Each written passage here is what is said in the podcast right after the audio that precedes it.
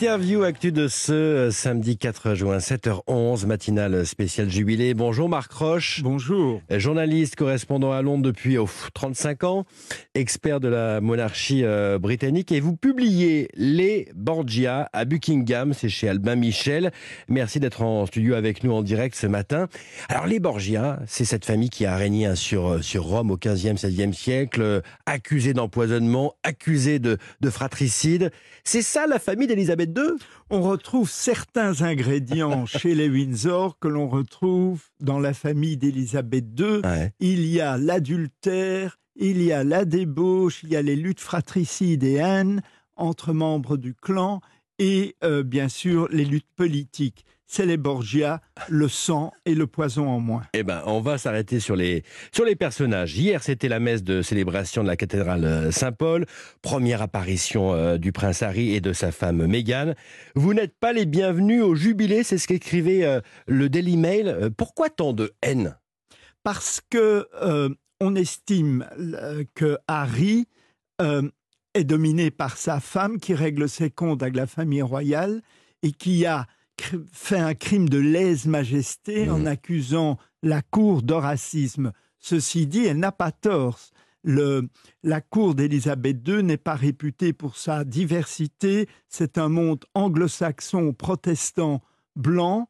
Et heureusement, les successeurs d'Élisabeth II, eux, vont changer la monarchie dans un centre beaucoup plus sensible à la société d'aujourd'hui, multiculturelle, multiethnique euh, œcuménique mmh. et surtout moins de hiérarchie et méritocratique. Alors, Marc Roche, dans votre livre, vous racontez les disputes entre les deux frères euh, William et Harry. Harry qui, euh, qui inquiète la reine. Vous racontez notamment ce dialogue en décembre 2021 entre Camilla, entre la reine et entre Kate Middleton, l'épouse de William. Oui, il faut savoir qu'Harry inquiète la reine parce que tous les numéros 2 ont eu des problèmes de euh, savoir, notamment sa sœur Margaret, qu'est-ce qu'ils vont faire? Il est cinquième dans l'ordre de succession, il ne sera jamais roi, sa femme ne sera euh, jamais reine. Que faire de Harry? Donc, en l'occurrence, le déménagement aux États-Unis arrange la famille royale parce que ça la permet de se concentrer sur le noyau dur et l'avenir, à savoir la reine, le prince Charles, le prince William et son fils le prince George. Et les autres royales sont là en appoint, ce qu'on appelle les membres actifs de la famille royale, ceux qui étaient au deuxième rang sur le balcon. Donc tout est rentré dans l'ordre et la reine préférait oublier Meghan et Harry. Alors, votre livre, ce sont des dialogues euh, reconstitués sur des faits réels. Vous avez rencontré la reine, vous me disiez, euh, une vingtaine de fois. Vous connaissez tous les personnages de cette famille. Donc, vous avez reconstitué ces dialogues. Oui, vous savez, j'ai rencontré la reine, moi je suis là depuis 30 ans à, Londres, j'ai rencontré la reine très souvent, et elle m'a jamais rien dit. Elle m'a toujours posé les trois mêmes questions. Depuis combien de temps vous êtes là, monsieur Roche? Vous y plaisez? La météo n'est-elle pas un problème? Alors un jour, j'ai réussi quand même à lui soutirer en 2002 lors de l'élection présidentielle. Je lui ai dit, vous savez, votre Majesté, ça va pas très bien en France. Elle m'a mm. dit, j'espère que les Français voteront bien, donc voteront pour Jacques Chirac. Sinon, elle est insaisissable. Vous ne parvenez absolument pas à aller au-delà du sourire et de la réserve. Hmm. Dans votre livre, il y a une quarantaine de dialogues, euh, souvent très violents. On est loin finalement des fastes de la couronne. Notamment, il y a cet échange entre le prince Charles et son frère Andrew, euh, le duc d'York, qui est accusé de viol hein, sur, euh, sur mineur dans le scandale Epstein. On est en novembre 2019. Andrew vient de parler à la BBC. Tu es mort, lui dit Charles.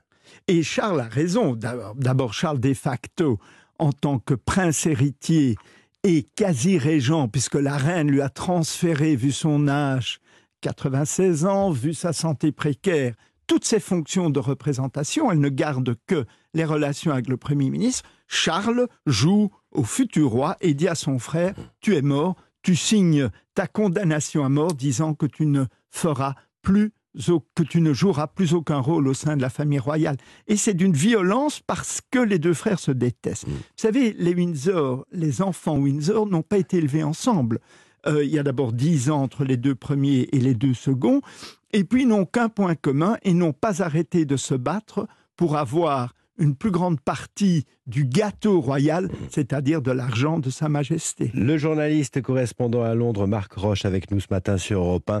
Vous le dites dans votre livre, hein, Elisabeth II, euh, elle se méfie de Charles, son fils. Elle préfère euh, depuis très longtemps William. Oui, Elisabeth II euh, se méfie de son fils. Charles est le juge trop progressiste, trop interventionniste, trop dépensier. Et elle a façonné finalement son petit-fils alors. Et elle en a, elle a façonné son petit-fils à son image, beaucoup plus conventionnelle, beaucoup plus traditionnelle, mais un prince de notre temps, puisqu'il est très engagé dans les questions de diversité et d'écologie. Et le format seulement Elisabeth II est légitime, elle ne va pas sauter l'ordre de succession. On me dit, c'est une femme croyante, elle a euh, prêté serment devant Dieu de servir son peuple jusqu'à sa vie. Moi, je crois qu'elle veut surtout en restant sur le trône, écourter au maximum le règne de Charles Vous croyez pour permettre. C'est ma conviction profonde parce qu'elle voit en euh, euh, William et Kate une réflexion de ce qu'elle était avec le duc d'Édimbourg, alors que Charles et Camilla, euh, ça fait des ordres malgré leur mariage. Mais ça veut dire que l'après-Élisabeth qui va arriver, les vrais changements, ce ne sera pas avec Charles, ce sera avec William. Charles aura un règne très court. Et de toute façon, il s'est engagé en 2018 à ne plus dire un mot une fois qu'il sera roi euh, sur l'évolution politique.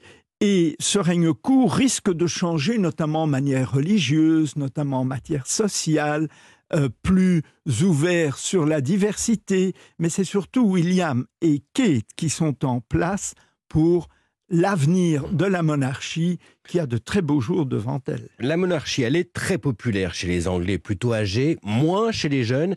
Ça veut dire quoi? Qu'il faut vraiment la moderniser, qu'il faut la réformer? Oui, mais les Anglais ne veulent pas une monarchie à la scandinave à bicyclette. Ils veulent une monarchie avec faste, avec grandeur.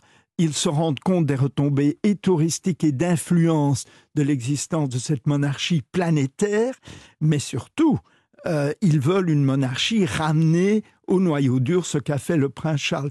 Donc la monarchie est prête, et pour regagner l'affection des jeunes générations, en particulier des minorités ethniques, il y a William. Un point encore, Elisabeth II euh, parle bien français, elle aime la France, elle a connu tous les présidents de la 4e et de la 5e République. Euh, où en sont les relations franco-britanniques, surtout après le Brexit? Elles sont détestables et la reine justement s'en est inquiétée auprès de Boris Johnson qu'il faut absolument qu'il y ait un sommet, c'est ce qu'on m'a dit, avec euh, Emmanuel Macron. La reine est très francophile et francophone. Elle, c'est la seule langue, le français, étrangère mm. qu'elle parle. La France est le pays où elle s'est rendue le plus souvent, 13 reprises, en visite officielle, en visite privée, et elle doit être très euh, ennuyé que ces relations sont plus bas comme elles n'ont jamais été. Et je pense qu'on peut s'attendre à une visite officielle d'Emmanuel Macron à Londres très rapidement pour tenter de rabibocher les choses. Elisabeth II était absente hier. Vous croyez qu'on va la revoir avant la fin de ce jubilé demain? Écoutez, il y a une omerta sur l'état de santé d'Elisabeth II. Moi, quand je suis allé au palais pour le briefing au correspondant accrédité, on m'a dit surtout ne posez pas de questions sur la santé, on n'y répondra pas et n'en sait rien. En fait, personne ne sait rien, ça dépend des médecins au jour le jour et ça dépend de sa volonté à elle. Jubilé qui se poursuit avec ce soir un, grand concert à Buckingham Palace. Votre livre savoureux s'appelle Les Borgia à Buckingham. C'est chez Alma Michel. Merci Marc Roche d'être venu ce matin sur Europe 1. Un grand merci à vous. Merci.